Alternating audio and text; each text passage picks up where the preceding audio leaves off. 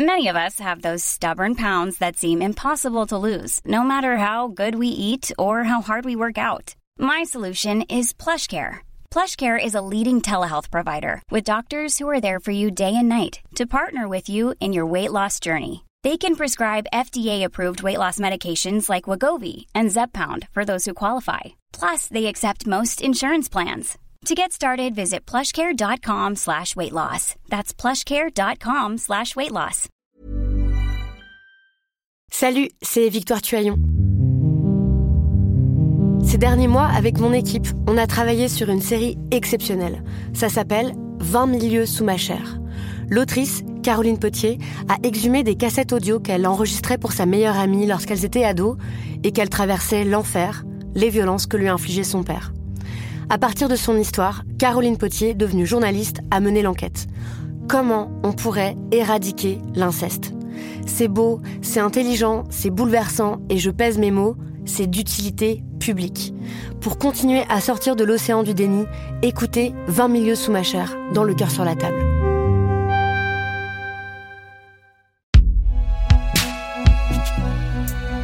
Et si jamais tu te demandes, c'est fait par Binge Audio. Salut, c'est Thomas Rozek.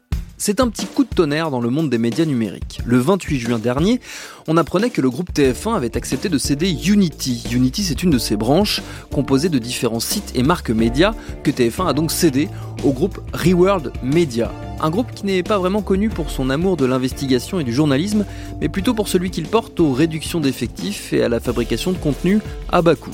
Donc mauvaise nouvelle pour les salariés de ces différentes plateformes ainsi revendues, dont fait partie Gamecult, le tutélaire site consacré à la culture jeux vidéo. Gamecult qui avait été intégré au site Les Numériques il y a quelques mois et donc au fameux pôle Unity.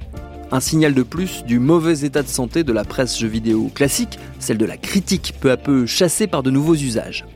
Un paradoxe apparent puisque l'industrie du jeu est florissante, qu'elle est désormais complètement intégrée par le grand public, mais alors pourquoi la presse spécialisée n'a-t-elle pas survécu à cette nouvelle époque? C'est ce qu'on va se demander dans cet épisode. Bienvenue dans Programme B.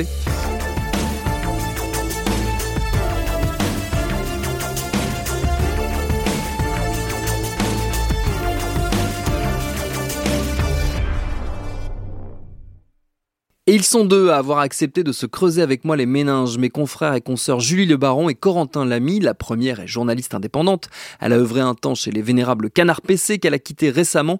Et le second a écumé la presse spécialisée jeux vidéo avant de rejoindre la rédaction du Monde où il est désormais responsable adjoint du pôle Pixel dédié aux cultures numériques. J'ai commencé par leur demander à l'une et à l'autre ce qu'il restait de la critique jeux vidéo aujourd'hui ça existe encore, mais ça tend à se raréfier. Enfin, on le voit, en fait, la, situation de la, de la, presse vidéoludique actuelle euh, est assez catastrophique dans le sens où ces derniers temps, on a vu des fermetures de sites comme euh, Gameblog, enfin des sites placés en liquidation judiciaire.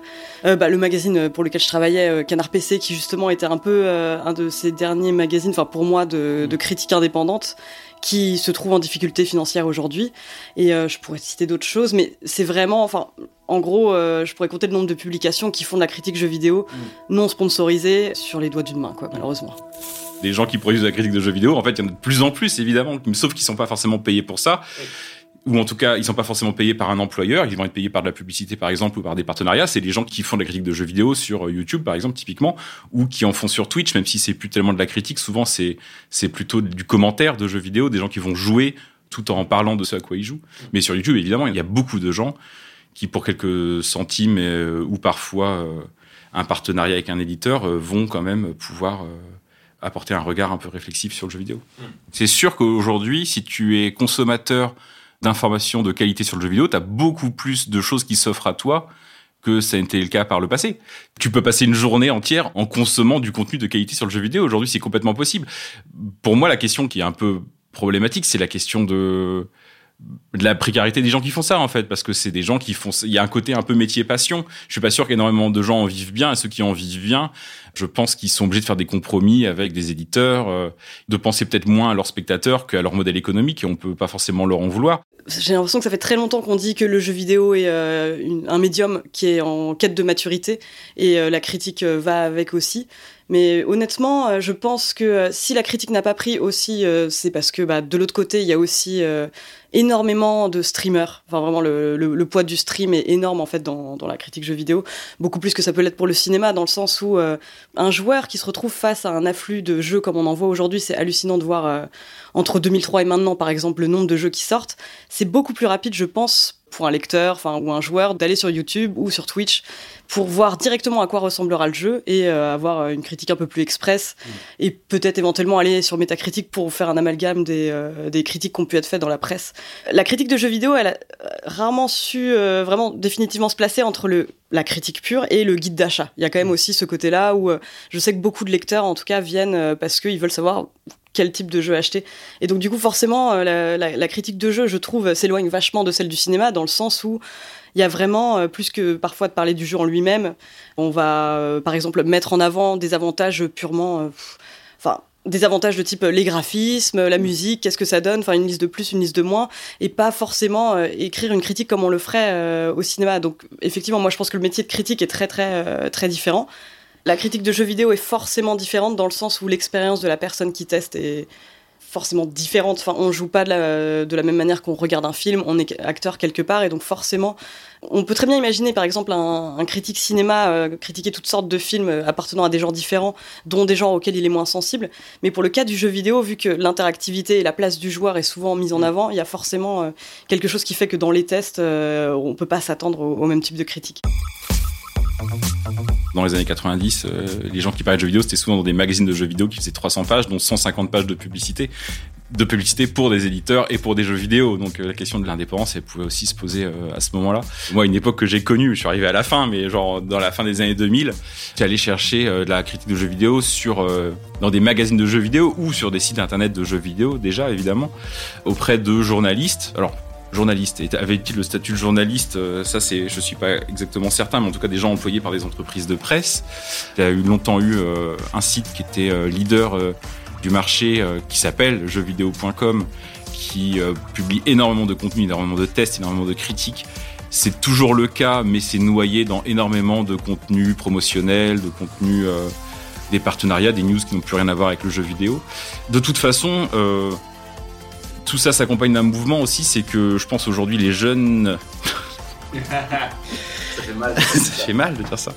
Euh, de toute façon, n'ont pas forcément envie d'écrire en fait sur le jeu vidéo. Je pense pas que les écoles de journalisme soient pleines de gens qui aspirent à bosser dans le jeu vidéo. Moi-même, d'ailleurs, j'étais en école de journalisme il y a 15 ou 20 ans, j'étais le seul quasiment avec mon collègue Adrien, que je salue, qui bosse à 01net. Nous étions deux à aspirer à travailler pour le, dans, des, magazines de jeux vidéo. Aujourd'hui, les gens qui aspirent à euh, écrire sur le jeu vidéo, enfin écrire ou produire du contenu sur le jeu vidéo, ils ont pas envie d'être journalistes, ils ont même pas envie d'être rédacteurs, ils ont je fais des généralités, mais en fait ils veulent euh, ils veulent percer sur YouTube, sur Twitch, sur euh, peut-être en podcast. Euh, effectivement, c'est à la fois autant les lecteurs que les gens qui produisent du contenu aujourd'hui se détournent assez largement et on peut comprendre pourquoi de, l'écriture.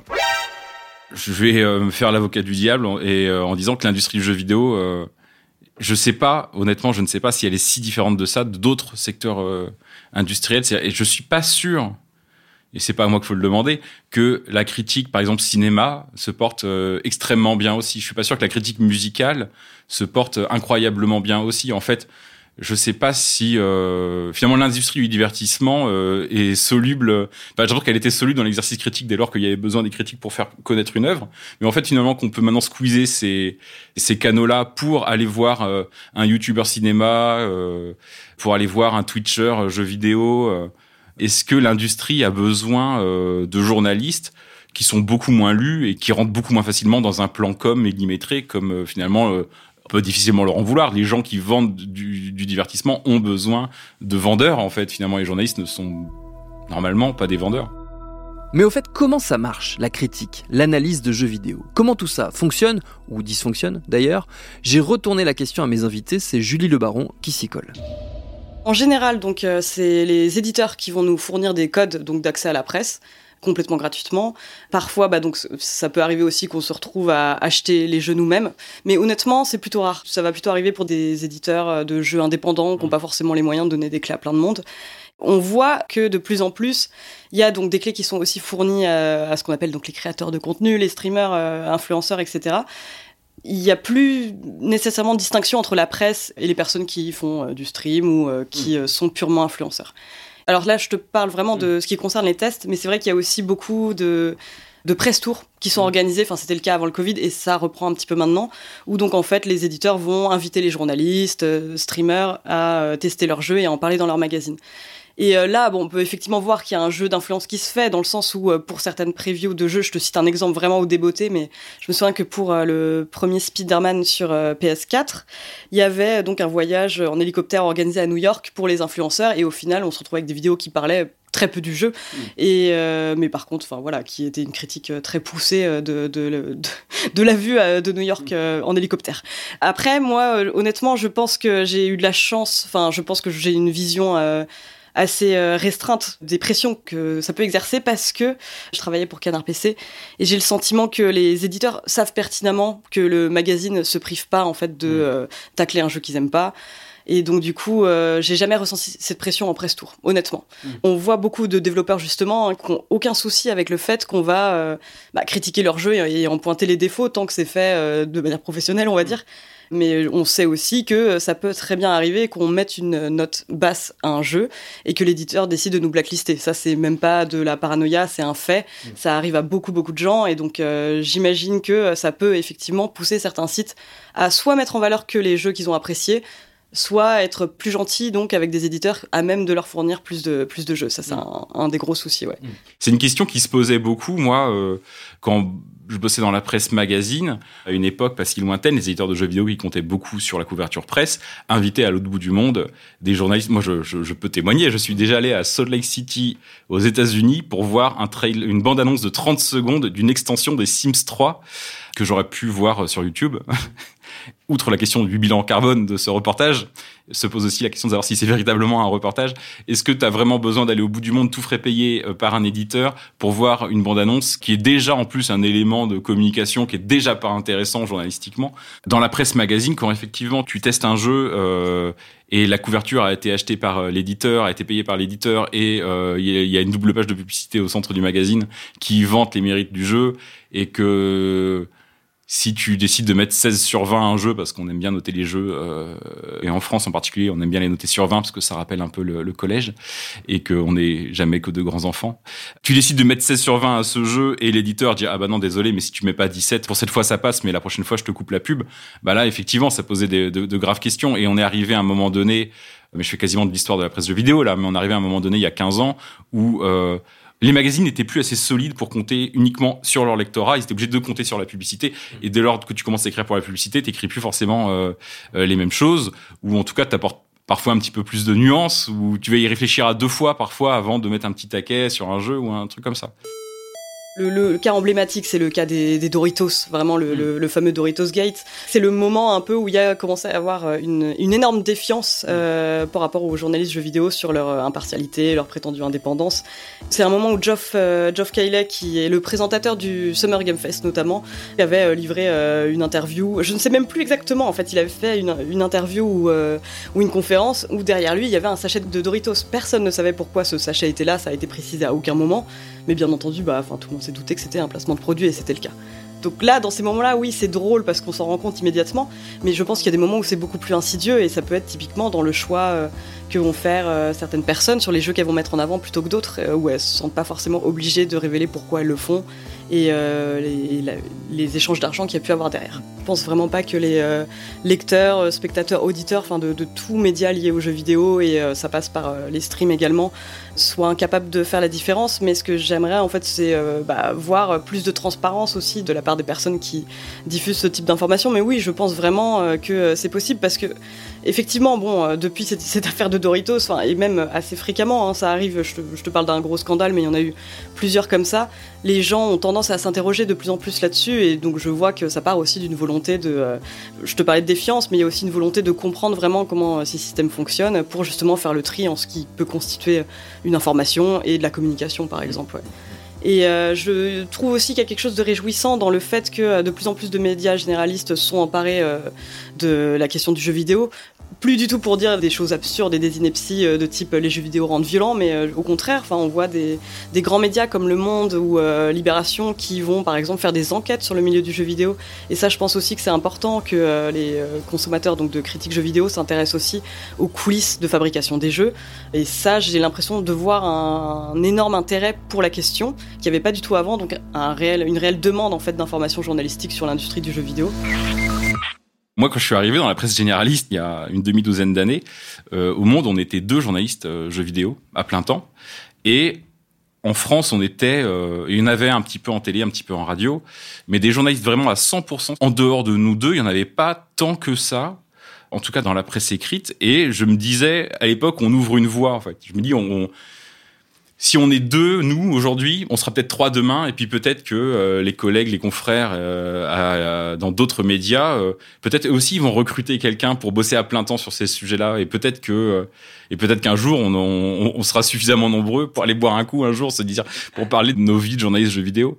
La vérité, c'est qu'on allait boire des coups, mais on était quand même que deux parce que il n'a pas eu en six ans. Là, maintenant, au monde, aujourd'hui, on n'est plus qu'un journaliste jeux vidéo au monde, et il y en a toujours un à plein temps c'est plus moi, c'est mon collègue euh, Pierre. À Libération, il traite très bien du jeu vidéo, mais à ma connaissance, il n'y a pas de journaliste jeu vidéo euh, dédié à, 100%. Et finalement, cette transformation, elle n'a pas vraiment eu lieu. Ça veut pas dire que les sujets jeux vidéo sont pas pris au sérieux. Et effectivement, il y a des bonnes enquêtes qui sortent partout. Le jeu vidéo est mieux traité de manière globale, en tout cas par des journalistes qui, euh, qui le prennent plus au sérieux.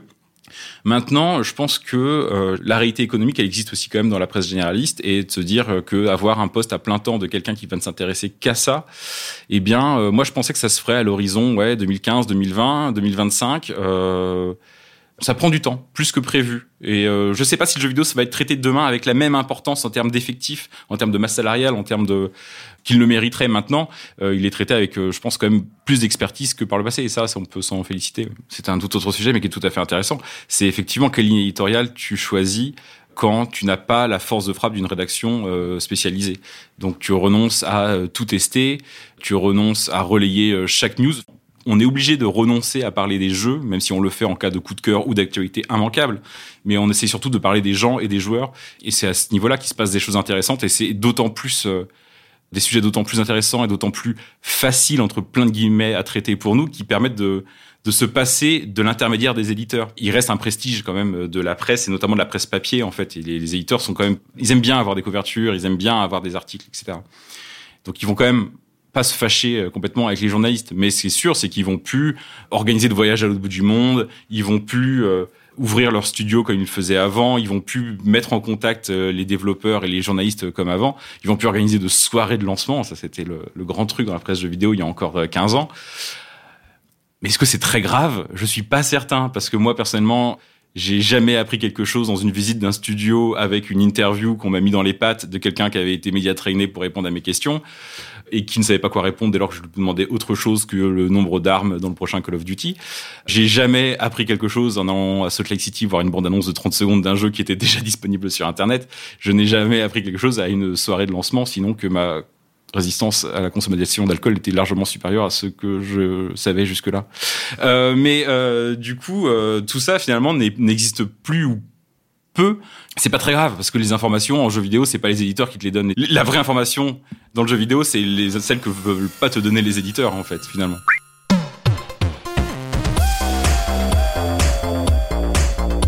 Bon, histoire de ne pas terminer sur une note trop déprimante, j'ai demandé à mes deux camarades de nous donner quelques pistes, quelques oasis de contenu pas trop dépendant des enjeux financiers vidéoludiques ou aller s'abreuver de temps en temps. Bref, je leur ai demandé ce que eux lisaient. Je vais aller sur, euh, je sais pas, le subreddit euh, Games par exemple, ou euh, des newsletters qui vont faire du la veille, ou des comptes Twitter de développeurs que je vais suivre, ou des flux RSS que je me suis fait moi-même pour faire la synthèse moi-même. Et puis surtout maintenant que je ne suis plus journaliste jeux vidéo, mais que j'ai l'insigne honneur d'être responsable adjoint de la rubrique Pixel, puis maintenant je lis les excellents articles des journalistes jeux vidéo qui travaillent au sein de mon équipe. Un petit peu d'autopromo.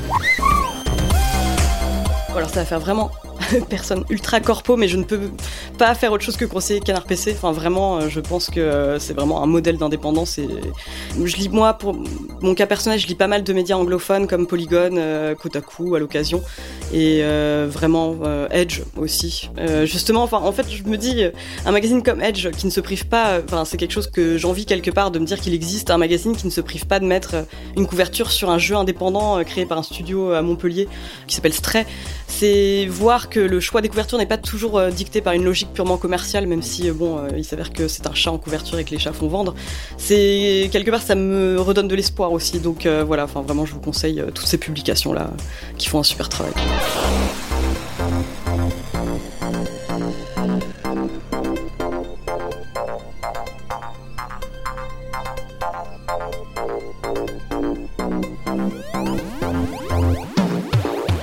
Merci à Julie Le Baron et à Corentin Lamy pour leur réponse. Programme B, c'est un podcast de Binge Audio préparé par Lauren Bess, réalisé par Alexandre Ferreira. Tous nos épisodes, les anciens comme les nouveaux, sont à retrouver sur toutes vos applis de podcast. Cherchez-nous sur internet si vous voulez nous parler et à très vite pour un nouvel épisode.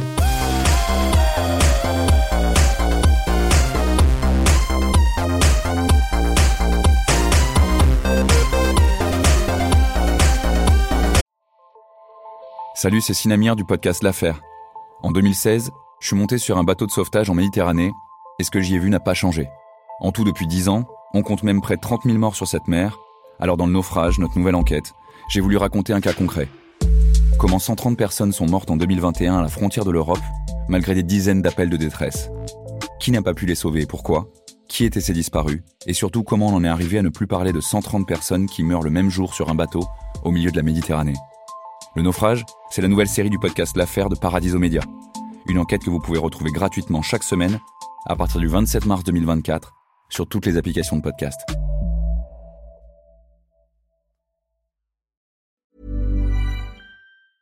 Hi, I'm Daniel, founder of Pretty Litter. Did you know cats tend to hide symptoms of sickness and pain? I learned this the hard way after losing my cat Gingy. So I created Pretty Litter, a health monitoring litter that helps detect early signs of illness by changing colors, saving you money and potentially your cat's life. Pretty Litter is veterinarian developed, and it's the easiest way to keep tabs on your fur baby's health right at home. Go to prettylitter.com and use code ACAST for 20% off your first order and a free cat toy. Terms and conditions apply. See site for details.